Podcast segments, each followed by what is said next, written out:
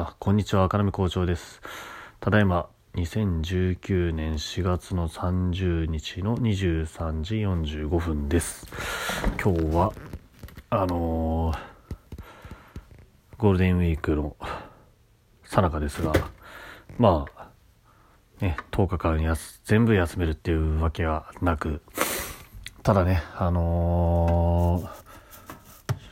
ね、何回か前に話しましたけど、今年はですね、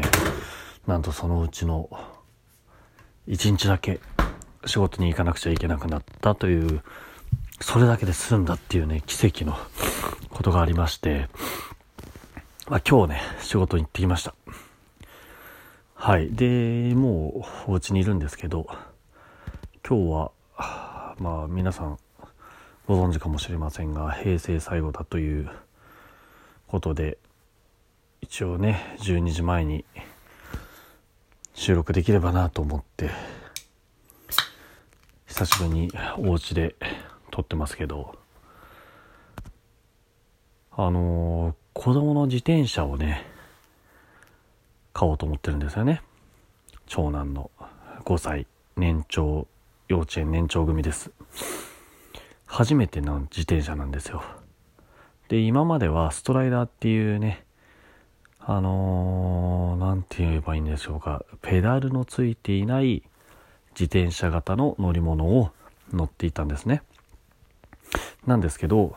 まあ、それに合わせて僕もスケボーみたいなものを買って、で、最初は僕ね、スケボーって昔友達がやってたんで、いろいろ、ね、それは真似してやったりもしたんですよ。あとは世代的にね、スケボーカルチャーとかっていうのが身近にあったので、やったりしてたんですけど、まあ、やっぱり運動神経がなかったのと、体の筋肉とかの使い方が分かんなかったのと、ねえ、じゃあ今わかんのかっていうとあれですけど、本当にね、思いますけどね、大人になってから子供に合わせて筋トレとかしたりというか、なんていうの？運動しようとしたりするとね、全然違いますよ。僕、よくなんだろうな、体のことって、若い時が一番動くとか、あの時はできたのにとかって言うじゃないですか。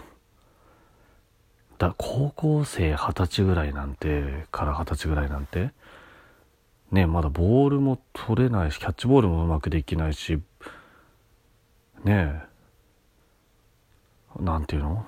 友達同士で昼休みに野球やったりしても、打てないは取れないはで全然面白くないと。で、水泳ももともと泳げませんと。走るのも遅いですと。だから、そういうのになら、なんだろうな、比較にならないゼロから始められるっていうことで、中学の時剣道やりましたし、高校の時弓道やりましたけど、まあそれもね、別に、中津飛ばずというか、そりゃ部活の時にね、剣道の授業があれば、剣道やったことない人よりはうまいですよ。ですけど別にね、その中で、剣道部の中で別にいい成績を収めたかっていうとそういうわけでもないし。とかね。まあ、運動に対してのコンプレックスっていうのがもともとあるんですけれども、大人になるにつれて、なんでしょうね、きっかけは何だったのかな。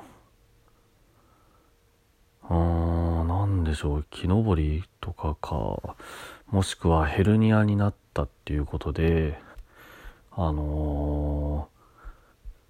ー、ぶら下がり健康法というか、まあ、ぶら下がることをし始めて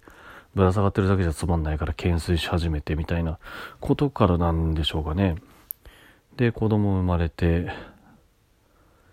あのね子供と休みの日に市民体育館みたいなところで子供体育館みたいなところがあるんですよ。自由に遊べるところですね。まあ、市の、なんだろうな、施設なので、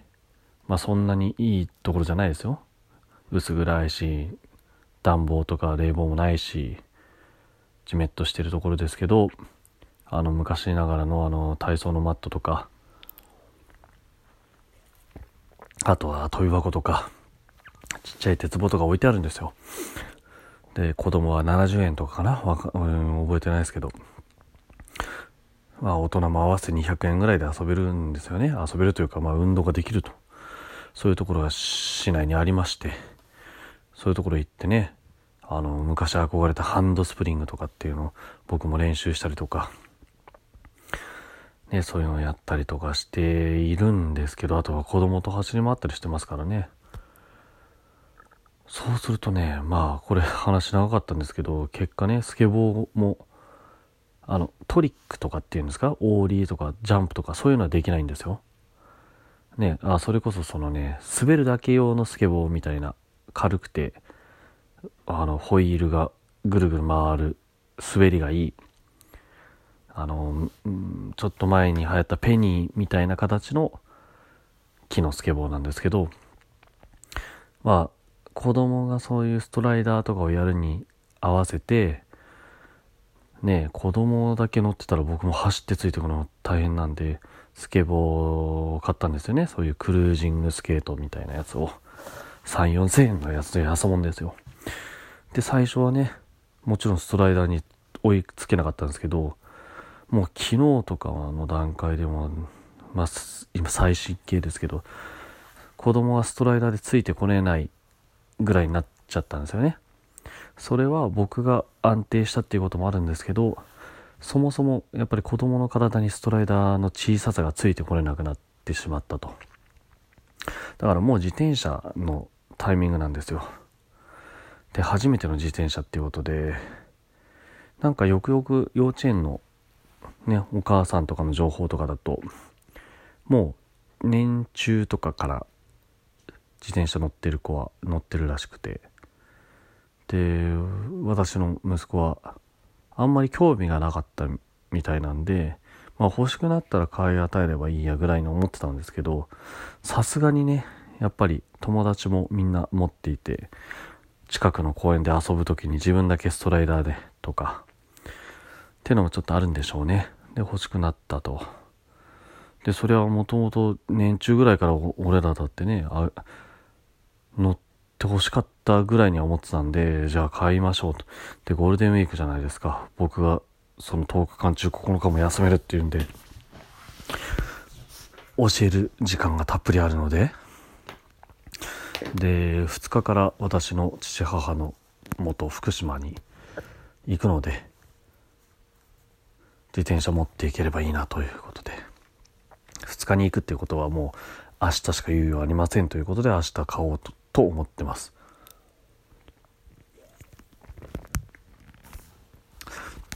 でゴールデンウィーク初日かな。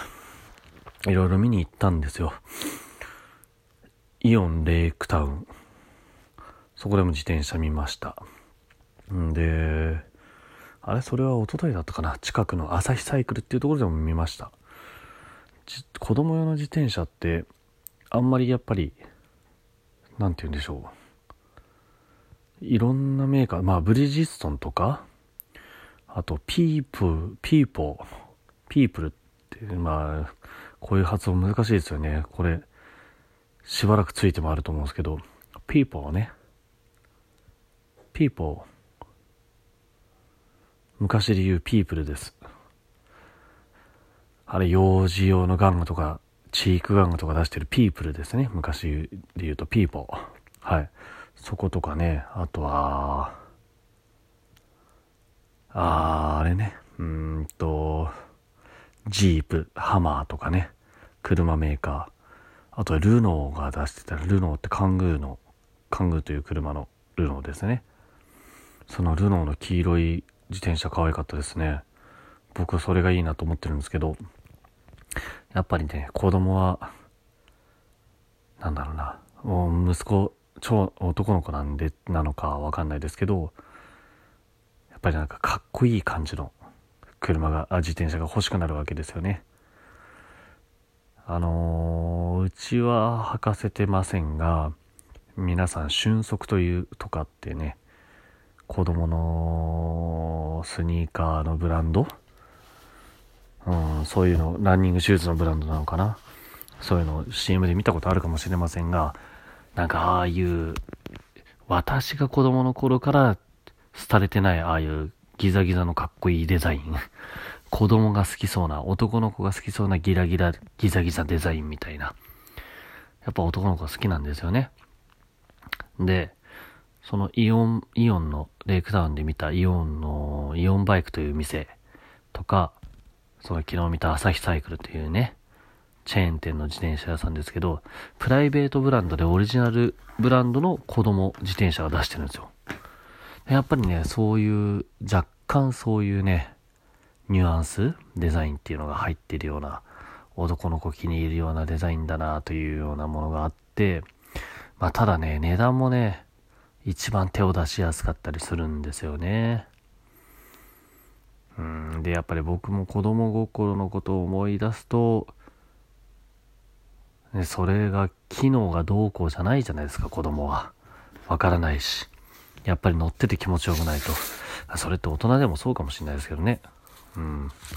特に僕なんて車とかあんまり興味なかったんで、今、ね、うちで乗ってる車は、ホンダエレメントっていう機能で言ったら全然ね、悪い車ですよ。中古だし、新車なんて売ってないし、だから片落ち十何年とかで10万キロ以上走った車で、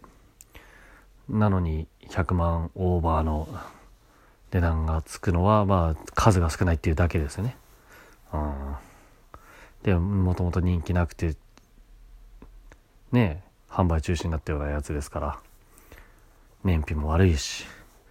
ていうようなところを選んでる僕なんで子供の気持ちは分かりますよ